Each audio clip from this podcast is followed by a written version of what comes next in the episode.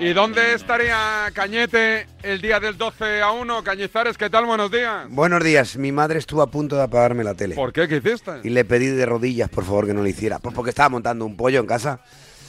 Estaba montando un pollo en la segunda parte con tantos goles y, y- y yo era. yo era tenía una, un veneno con el fútbol tremendo y mi madre dijo, te apago la tele, te apago la tele. Y, y me tuve que poner de rodillas y todo y con lágrimas en los ojos, por favor, ya me callo, ya me callo, mamá. Claro, mi madre no entendía nada. Claro. Mi madre empezó a saber algo de fútbol cuando ya con 16 años yo me voy a Madrid, al Real Madrid juvenil, me ficha el Real Madrid, me, eh, me marcho de Puerto Llano y entonces mi madre empieza a pensar, oye, ¿esto del fútbol qué es? ¿no? Entonces, eh, aquello fue mucho antes.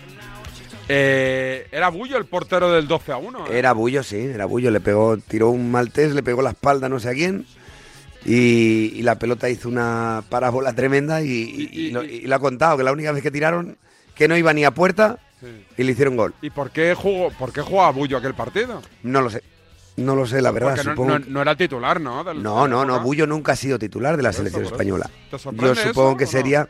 No, pues supongo que sería alguna sanción o alguna lesión. No me acuerdo. Para ti el mejor portero de la historia de España, ¿quién ha sido? Bueno, yo creo que esto no hay duda, ¿no? ¿Casillas? Claro, ahí está Iker Casillas que tiene un currículum que nadie no se puede ni acercar, la mayoría. ¿Y el segundo?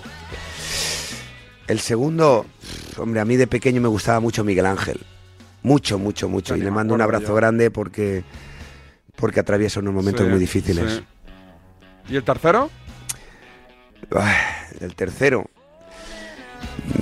¿Valdés no, no te ponía? me gustaba mucho Valdés. Tú eras su ídolo, ¿eh? Entre, sí, lo sé. Lo sé y me lo transmitía. Yo a Valdés lo pongo entre los cinco mejores. Y a lo mejor te diría. Vamos a ver. Yo creo que el mejor es Iker, claramente. Y luego están los porteros que han marcado tu vida, ¿no? No sé si son mejores o peores porque compararlos es imposible. Pero ¿qué porteros han marcado mi vida? Pues Miguel Ángel, Arconada. Por supuesto, Valdés está entre los cinco mejores. A mí me ponía muy cachondo de pequeño. No sé si eran buenos o no, pero es eso que de pequeño te atraen jugadores que a lo mejor no son los mejores. Claro, claro, claro. me- Mira, ayer estuve viendo en Teledeporte, por ejemplo, Sí, un reportaje al ratón Ayala, que el delantero argentino sí. que tenía el Atlético de Madrid, pues yo no me acuerdo ni que era delantero, yo pensaba que era centrocampista. Fíjate lo que te digo. Pero cómo no vas a cómo vas a olvidar al ratón Ayala con esa melena jugando en el Atlético, los que hemos tenido suerte de verla, que hay que ya peinar un poco de canas para, para acordarse de aquella época. Pero son jugadores que, que, que trascienden durante épocas, o sea, a mí me hizo ilusión volver a ver a ese hombre. A mí, a mí mi hijo me pregunta, ¿quién fue tu, tu jugador preferido de pequeño? Yo le digo, Lineker. Digo, Gary, Wis- Gary Winston Lineker. Claro, le digo que no era el mejor delantero del mundo ni lo ha sido, pero, oye, yo qué sé, pues eh, porque era simpático, marcaba goles, era bueno, le vi en el Luego- campo en directo.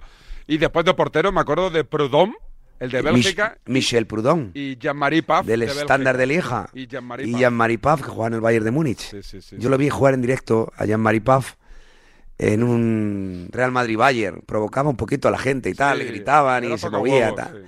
Era un toque narices, pero muy buen portero y Proudhon también. Oye, y otro de mi... ¿Tú lo conociste? Porque yo mataría por tener una camiseta suya. El Príncipe Rufai.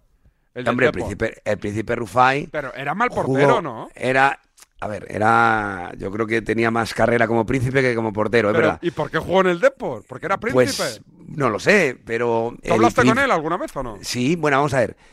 El príncipe Rufai estuvo en el, aquel infausto partido de lamentable, el peor de yo de los de, de- de prácticamente toda mi carrera, el- de los días de más frustración, aquel día que en el Mundial 98 nos gana en Francia Nigeria 2 a 3. Hostia, ¿jugaba Rufai? Hombre, claro que jugaba aquel día.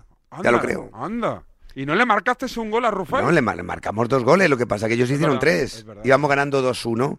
Yo me acuerdo que estaba en el banquillo, quedaban 20 minutos y estábamos de coña en el partido porque aquello estaba chupado. Y luego acabamos perdiendo con el gol de Olishev y la- con el se la- luego el- se la comió el- Zubi. ¿Cómo se la comió? La de Olishev no, la otra sí. La otra, el pobre, pues bueno, pues clásica Oye, jugada tú, que... tú- tú que eras el suplente ahí, ¿qué le, qué le dices al titular que sabe perfectamente que se la ha comido? A ver, ¿O no a le ver, dices nada? a ver, realmente no le dices nada. Mira, Zubi el problema que tuvo es que previo a ese mundial, ya en, el, en la concentración en... Tenía mucho en Can- hater, ¿eh, Zubi? En Cantabria, sí. En Cantabria, pues tuvo un, tuvo un problema muscular en el sóleo. Eso hizo que yo jugara contra no me acuerdo qué equipo era, si era Irlanda o no sé quién, en Santander, en un partido antes del Mundial 98, y llegó a ese partido muy justo físicamente. Entonces, quizá ese, el no poder entrenar días antes al partido y demás, pues a lo mejor le condicionó.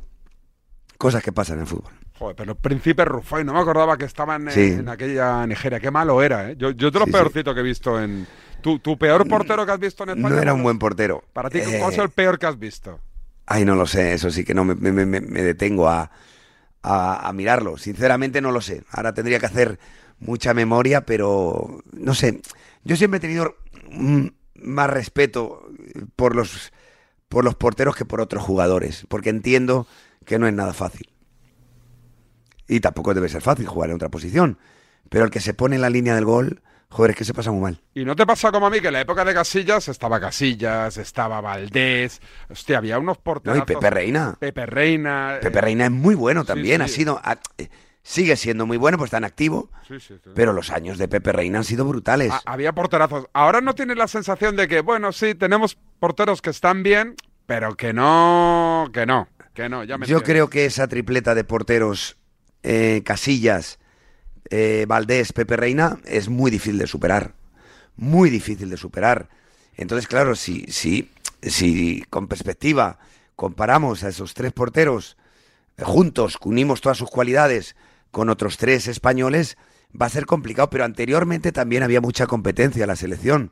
En mi época estaba Molina también, que era un portero excelente. Eh, era, bueno, siempre te da la sensación de que cualquier tiempo pasado fue mejor y que era todo más difícil. Esa es la sensación que tienes.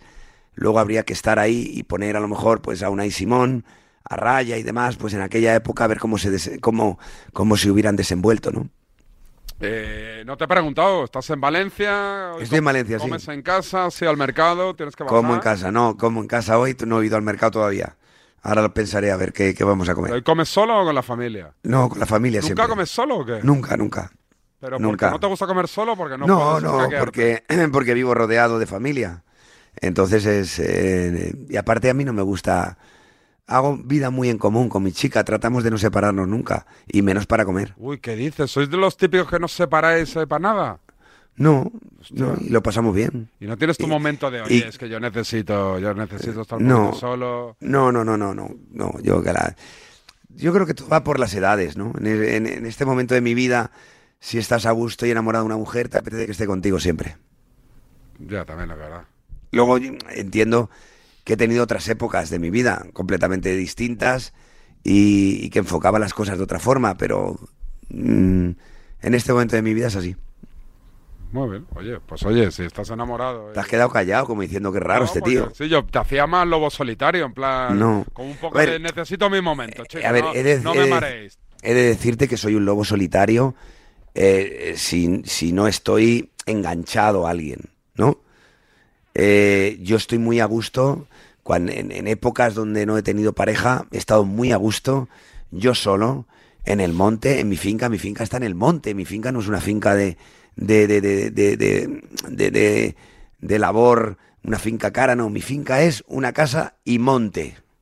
Y he estado a gusto, a gustísimo, ahí solo, en, en muchos días seguidos sin ningún problema. O sea, no tengo miedo a la soledad.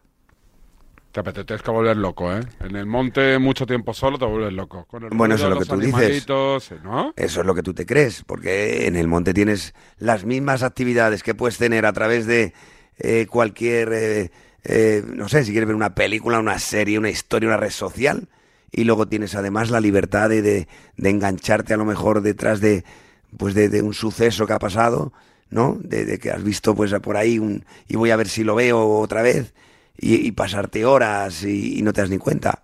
Aparte, en el monte hay una virtud que yo siempre la digo, que es que duermes cuando tienes sueño y comes cuando tienes hambre. No sabes qué hora es nunca. Oye, no te ¿estás- importa. ¿Estás viendo algo en la tele, alguna serie? No, no tengo tiempo.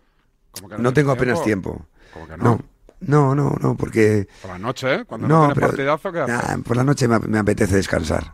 No, o sea, eh, Eres levanto- dormilón, ¿no? Tienes pinta. No, no, me levanto temprano, me levanto temprano, desayunamos con los niños, con los suyos, con los míos, y, y empezamos el reparto a los colegios. Y, y enseguida pasa la mañana rápido y están aquí a comer. ¿Se, se levantan Algunos- solos? Es que yo estoy harto de que lo- yo los llevo a pulso desde, desde la habitación a la cocina para el desayuno, pero a pulso. Y claro, No, cuando no, tenían no. dos años estaba bien, ahora que tienen diez, eh, ocho y cinco, pues ya uno... Pu- Puede pasar que se queden en alguno en el sofá y haya que cargarlo a la habitación por la noche.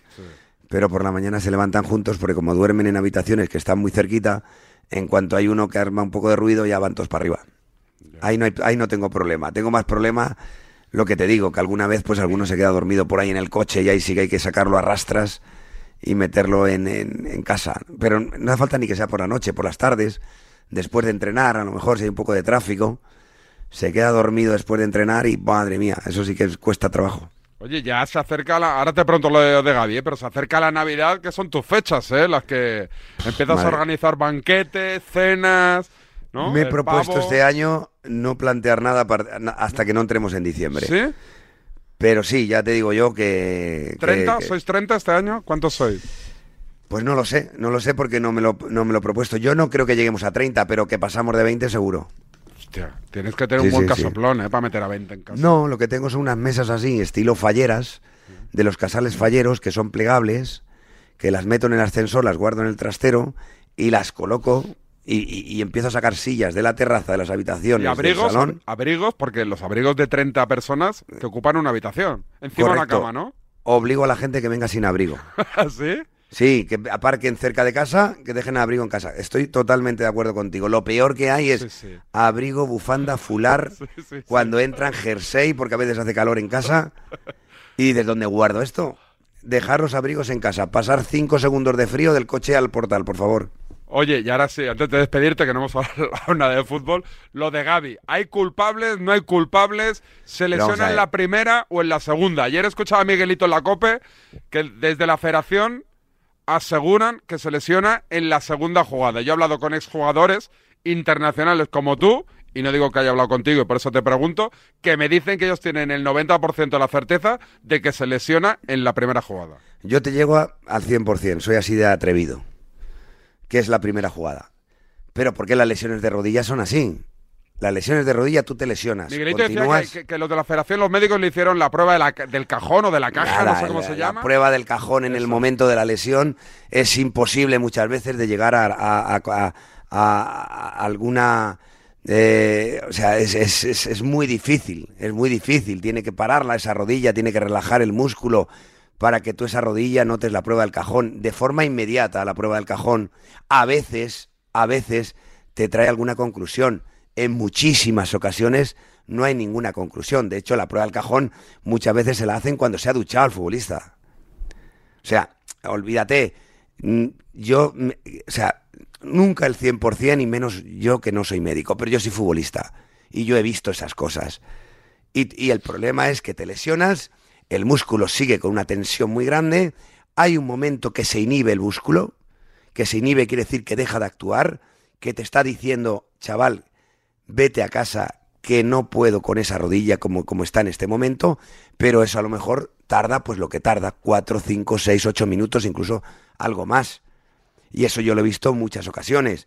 Lesionarse un tipo, sentir que la rodilla se le ha rotado, se le ha girado, intentar continuar, poder continuar y a los 8, 10, 4 minutos tumbarse en el suelo porque está tieso. Pero eso es algo normal. Pero esto, yo creo que aquí el que, aquí el que tiene que hablar son los, los profesionales, los doctores de los equipos que han visto esa lesión 50 veces. Y que yo creo que es una evidencia. Y luego hay gente que le echa la culpa al seleccionador. ¿Estamos locos aquí o qué? Oye, otros... Pero, mira, aquí hay un problema grave de base No, para yo- mí. yo- pero yo digo que es un accidente, es evidente que es un accidente. Totalmente. Pero los accidentes se pueden evitar si no juegan un partido intrascendente como era el del otro día. Bueno, vamos a ver. Yo puedo tener un accidente porque me salto un semáforo en rojo. Coño, eh, igual me salvo de ese, pero eso no quita para que tenga un accidente en tres semanas. Vale. Pero si no Mira. cojo el coche ese día, por lo que sea. pues te, no- te lo voy a decir muy claro. Hay un problema de calendario. El Hay ejemplo que he puesto es una mierda, pero vamos, no sé si Bueno, hay, hay un problema de calendario. Para mí hay muchos partidos. Se juega hoy en día con, con- con mucha intensidad. y el futbolista debería tener una especie de fair play eh, en- en- a, a lo largo de la temporada, una autonomía. Oiga, mira, no puedo jugar más de tantos partidos. Por ejemplo, ¿no? Se me ocurre. Porque el calendario no lo va a resolver nadie. No lo va a resolver nadie porque todo el mundo va a la suya, la UEFA, la FIFA, etcétera. Y hay un problema de calendario, un problema de ritmo y de intensidad, que es mucho mayor que la que jugábamos nosotros, por ejemplo. Entonces hay mucho riesgo en cada partido aunque un jugador esté fuerte como un roble, como es el caso de Gaby. Pero luego hay otro problema también gravísimo, gravísimo, y es el de los clubes. Los clubes, siempre, toda la vida, si tú aquí reúnes a un agente de eh, profesionales de la preparación física, te dicen, el futbolista tiene que tener un mes de vacaciones, como mínimo. Un mes de vacaciones está muy bien. Es un periodo de tiempo para descansar, cargar energía y no perder eh, demasiado tono muscular. Nunca lo tienen. El jugador internacional nunca lo tienen. Pero es que además la pretemporada, que debe ser entre 6, 5, 6, 7 semanas, es una pretemporada más reducida y no es tal. La pretemporada es para entrenar. Para la pretemporada es para agotarse entrenando y cargar el cuerpo de energía y el músculo de potencia y de fuerza para afrontar la temporada. Los clubes que tanto se quejan de la selección plantean partidos de pretemporada en, distintos continentes, ha- haciendo viajar a sus jugadores, evitando por lo tanto sesiones completas de entrenamiento y de descanso, y además partidos de mucha exigencia. Hemos vivido un clásico a los 15 días de estar entrenando entre Real Madrid y Barcelona. Ambos eh, entrenadores han sacado a su mejor equipo. El árbitro tuvo que sacar, no sé si siete, ocho tarjetas. Esto, esto hecho en pretemporada es una barbaridad para la salud del jugador. Porque en pretemporada el jugador tiene que entrenar y punto. Y cuando antes se iban a los stats de pretemporada, los primeros 15 días, si se jugaba, se jugaba un partido contra un equipo de tercera división para trabajar la estrategia, para trabajar el ritmo de partido, pero sin ninguna importancia de los resultados. Hoy en día los clubes contratan partidos de alto nivel, juega el Liverpool contra el Madrid, el Barcelona con el United, obligan al entrenador a tener que- que ganar ese partido para no entrar ya en crisis en pretemporada. Importa el resultado. Pero es que además se presentan en estos partidos sin prácticamente entrenamiento, porque no les ha dado tiempo entre lo poco que ha transcurrido desde que se reincorporaron al trabajo y la cantidad de viajes que han tenido. Eso sí que de verdad debería estar prohibido por mucho dinero que genere.